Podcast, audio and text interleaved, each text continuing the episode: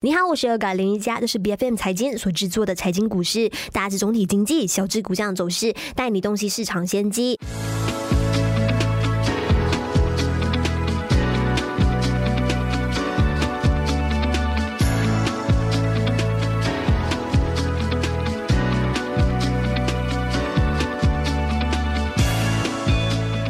那半导体行业呢，在二零二一年的时候呢，迎来了哇，属于他们的高光时刻。那随后呢，各大的厂商也开始将大笔大笔的投资呢，给投入在了扩充生产的运作上。无奈后来因为大环境的因素之下呢，我们看到在去年二零二二整体的芯片半导体的这个需求是节节败退的。那接下来呢，我们也看到 AI 人工智能服务的概念呢，在去年底正式开开始炒作起来之后呢，瞬间就让到半导体公司就好像打了鸡血一样，开始强悍了起来。那除此之外呢？现在开始市场有一些传闻说，目前半导体的主要客户就是电脑、PC 还有家电厂商呢，开始加快调整他们的库存了。所以好多人认为呢，或许在今年二零二三第二季度，或者是最迟下半年开始的这个库存水平就会恢复到正常的一个状态，那会让到呃相当疲软的这个半导体的需求呢开始触底反弹。那么我们今天在节目上跟我们一起谈谈这一个半导体产业的，就有马六甲证券的研究部主管刘礼玉，你好。哎，尤哥你好。是，那我们看到说呢，目前这个美国飞熊半导体指数呢，已经从去年十二月底的这个低位呢，是一共触底反弹了将近百分之二十的。那你认为说现在芯片股在美股当中非常强劲的这个表现啊，你认为说会不会只是昙花一现，还是一个上涨大周期的一个开端？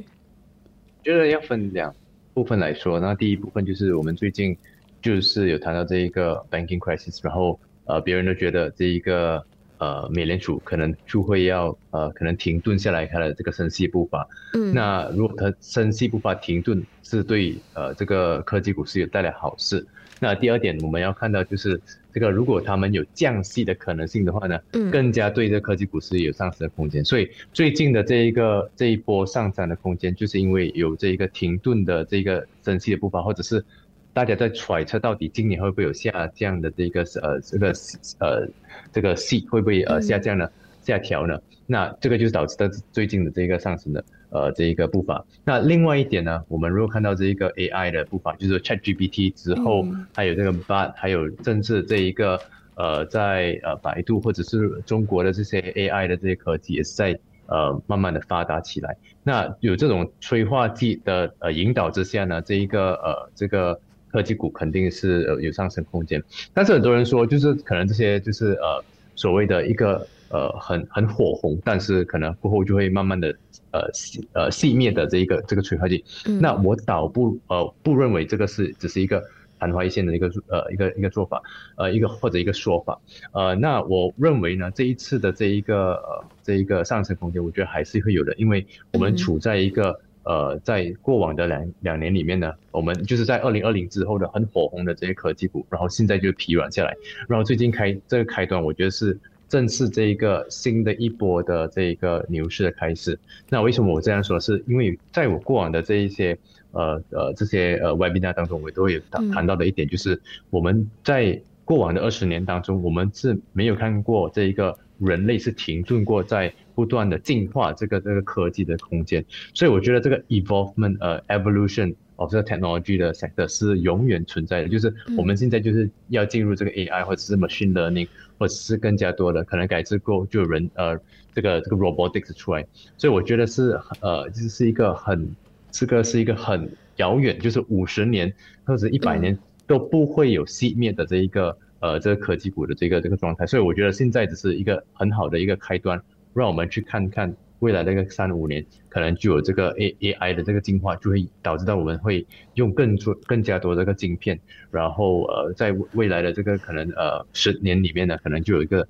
呃，可能就有一个 A I robot，就是可能家里可能不需要一个佣人，但是你可能有一个很很好的这个。帮手去帮助你家里这个生活环境改变，所以我觉得是呃，这个不是昙花一现，但是是我觉得是呃一个可能牛市的开端。是因为在这个板块风头正盛的时候，同时也有一份调查数据呢，呃，有显示说，预计在今年下半年开始的，随着有越来越多的 OEM 的厂商啊开始扩充他们的库存，那一些电子产品的品牌开始推出啊他们全新的旗舰产品之后呢，芯片公司也有希望在那个时候呢开始正式开启一波，就是啊更大的一个反弹，更大的一个复苏周期。那可不可以，就是可以预示到说，在下半年，或许这一些公司，无论是科技公司、半导体芯片公司都好的，都可以给出更好的销售业绩表现。我相信，呃，在这个环境之下，肯定是会有好转的现象出现。那如果我们看，呃，其实从这个 A A I 的这一方面，呃，去去联想的话呢，其实不只是在 A I 的这个芯片上，其实很多个平台都需要，很多个方面方方面面都需要一个呃进步的。就比如可能，呃，如果我们呃以一个比较呃简单的一个说法来说，就是 A I 就是有 consist of 不同不同的呃层次，就从从 solution 到 data types 到 method 到 architecture algorithm 它的 framework，它甚至到它的最后的这个 hardware 的 system system，这整种种的这一个都需要叫做什么呢？我们需要 memory，呃 storage logic 还有 networking。所以呃，如果我们一看呃，就是怀疑的就是储存器、储存逻辑还有网络，这这几个方面都需要配合这整体上的这个改革。所以如果 AI 一进来时，我们要更加更加快的逻辑算法、计算的方法呃方法。所以这些东西都是呃跟着呃时代的变迁，然后我们可以看到那个进化哦这些这个晶片会更加的强劲。所以我整体上来说，我我我觉得现在的这一个。呃，这一个 AI 的这个热潮，我觉得是会可以带动整体上，不只是在晶片罢了，但是从第一个到最后一个，就是呃，全部的层次都都会上涨。就比如我们需要一个更强劲的 network 去 support 我们这个 AI，我们要一个算法，我们要更快的这个消息。所以如果我们现在已经进入 5G，可能下一个我们就可能会进入 6G 的一个状态。所以我这个这这种东西是越来越快的一个变化。嗯，是。们可不可以说，在这一场 AI 人工智能服务的主战场当中呢，英伟达才是一个最大的赢家？因为这家公司呢，从月初跌到了三个月以来的低位之后呢，看到在上个星期呢，是一共涨了百分之四点一，然后总市值呢是增加到了六千六百一十四亿美元，还甚至超越了啊巴菲特的公司，成为美国市值第五大的公司。那你认为说，为什么英伟达是天选之子吗？为什么会成为今年交投？最火爆的啊，半导体公司之一。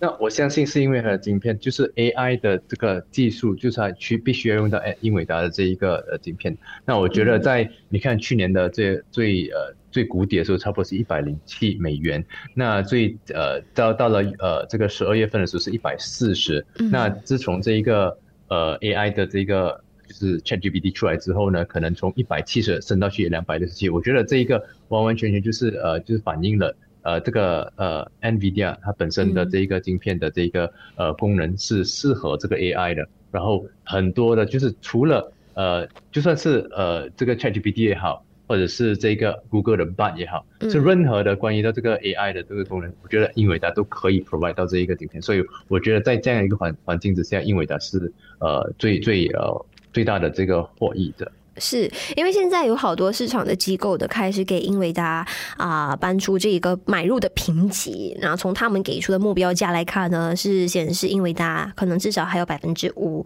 以上的这个上升空间的。但是现在股价已经这么的高了，所以你认为投资者是不是也不应该要这么的着急进场？可能可以等到大回调的时候呢，才正趁机去部署。但是还真的是会有折扣的价格可以给到大家这个机会吗？相信在现在的这个情况之下，是呃正正在火红着，它它不属于一个在呃这个瓶颈的阶段，或者是回调的阶段。那因为没有可可能没有太多的这个 competitor，所以我觉得这个 Nvidia 是呃就是 clearly a beneficiary of 这一个呃这个 AI 的这个技术。那呃或者是讲讲的它它的它的技术正是呃正正合这一个这个趋势。呃，所以就必须要用到它。那我相信在呃 NVIDIA 的这一个呃情况当中，它呃在去年开始慢慢就是呃没有没有那么强劲的这个业绩之后，大家都现在把这个 AI 的这个东西，或者是这一个 ChatGPT，或者是任何的一个 AI 的呃催化剂都把它套入在在这个呃 NVIDIA 身上，所以从嗯从 data center 到到 cloud cloud computing 到任何的一个 AI application，种种的地方都需要用到 NVIDIA 的一个情况之下，我觉得呃 NVIDIA 的那个上升空间还是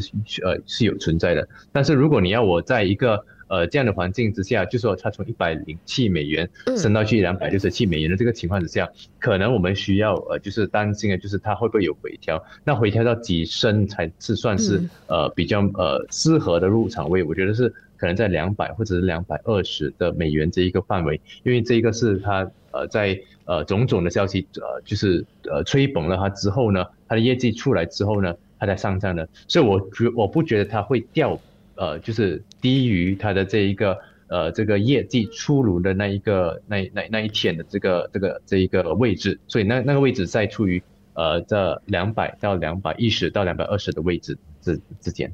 嗯，是。那么我们也非常期盼接下来半导体公司这一个呃作为。那么特别是接下来啊、在二零二三年财政年第二季度的这个英伟达的财报预测的，也是大家非常非常关注的哈。那接下来呢，我们会继续为大家带来更加深入的一个跟进。那么今天也非常感谢有马六甲证券研究部主管刘礼玉在我们的节目当中做出的分享，谢谢你。谢谢哥。财经股市是由 BFM 财经所制作的股市分析节目，节目将在每逢星期一、三、五定期在我们的脸书专业 BFM 财经以及我们的官网财经 .my 同步上传全新的作品。喜欢我们节目的话，记得一定要点击关注我们各大社交媒体平台，并且订阅我们的 YouTube 频道。我们下一期再见。